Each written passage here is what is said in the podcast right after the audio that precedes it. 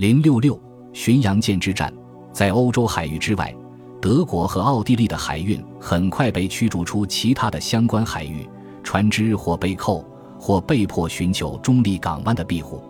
德国的海外殖民地迅速成为联合远征军的目标，虽然有时候会经历漫长的作战，但还是避免不了其殖民地接连被他国抢走的命运。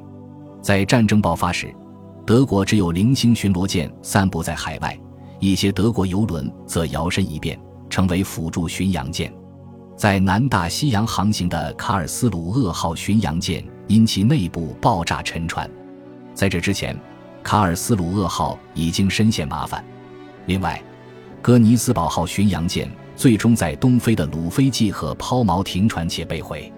在此之前，哥尼斯堡号就需要大量的维修。但完成的数量寥寥无几，德国的辅助巡洋舰也是同样的情况。作为入侵方，德国那些大型班轮的表现让人失望。这些班轮对煤炭的需求量十分大，但是煤炭在当时并不容易补给，而且即便到现在，煤炭也不容易在海上或临时停泊中运输。尽管这些油轮截获了些煤炭，但在战争爆发的那年年底。他们仍然有的被击沉，有的被扣在中立海港。一战初期，所有的德国海军中，唯有中将马克西米安·格拉夫·冯·斯佩带领的东亚舰队十分可观。斯佩手下有两艘装备巡洋舰，分别是沙恩霍斯特号和格奈森瑙号。这两艘巡洋舰是闻名于所装备的重炮的战斗舰艇。他还有艾登号、纽伦堡号。莱比锡号轻巡洋舰，这些德军舰队驻扎在德国强占的中国青岛。在一九一四年八月二十三日，日军与德军开战，青岛沦陷。日本人派出了一支远征队来攻打青岛，只因国内根本无法给予增援的军队，德军还是于十一月十一日投降了。而斯佩早在日本刚开始攻城的时候就离开了青岛。他派遣了自己最新最快的巡洋舰“埃姆登号”攻打印度洋。埃姆登号的上将打了一场非常漂亮的仗，共击沉十六艘英国轮船、一艘俄罗斯轻巡洋舰和一艘法国驱逐舰，这也成为此次战役的传奇。通过此次战役，他完全扰乱了印度洋上的贸易，曾给英国和法国带来相当多的麻烦。而那时，这两个国家正忙着所谓的伟大的帝国护航舰队的行动。澳大利亚、新西兰，还有这个帝国其他部分，总是不乏军事暴动。实际上，要不是日军的帮助，这支皇家军队要想完成任务就会很难。埃姆登号最终在十一月九日被澳大利亚的轻巡洋舰悉尼号击毁于科克斯岛。德国的巡洋舰造成了巨大的影响。也一时吸引了人们的注意，但他们带来的损失也只是英国及其盟军战舰的一小部分。他们与战争后期潜水艇带来的威胁相比，简直不算什么。斯佩向东穿过浩瀚的太平洋，最终到达南美的西海岸，在那里他加入了轻巡洋舰德雷斯顿号。此舰正准备离开智利海岸，因此在十一月一日，斯佩遇到一支英国军队的时候。他有两艘装甲巡洋舰和三艘轻巡洋舰。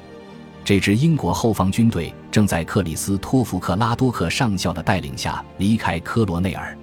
尽管克拉多克的军队比起斯佩并不占优势，只有老舰好望角号和蒙莫斯号，一艘轻巡洋舰格拉斯哥号以及辅助舰奥特朗托号，但他认为老战舰坎诺普斯号速度太慢，会阻碍他带领德国人发起战斗。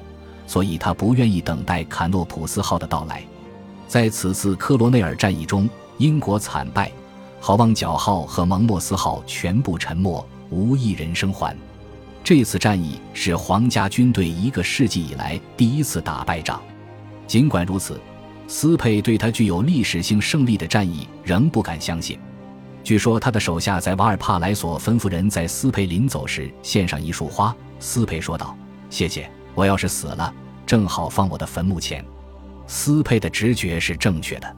英国新的第一海军大臣上将费舍尔勋爵反应敏捷，在风险可控的范围内，将战列巡洋舰“不屈号”和“无敌号”分开部署到南美洲海域，将“皇家公主号”部署到北美地区。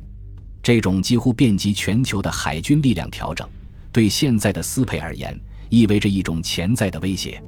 这种威胁针对的是非洲、加勒比地区以及太平洋地区的盟军远征军以及贸易，而他需要思考的是，是否应该返回西方世界。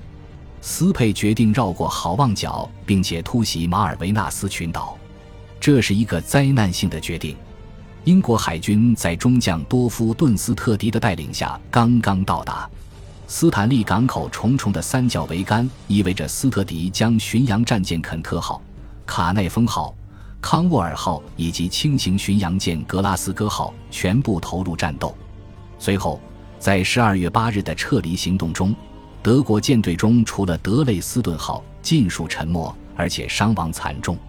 德累斯顿号一直处于逃亡状态，直到英国舰队在智利一个偏远的太平洋岛屿鲁滨孙克鲁索岛发现了它的残骸，使德军自沉了德累斯顿号。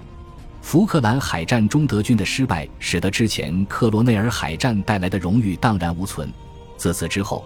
一战进程中，就再也没有德国海军的小舰队在海外出现过。恭喜你又听完三集，欢迎点赞、留言、关注主播，主页有更多精彩内容。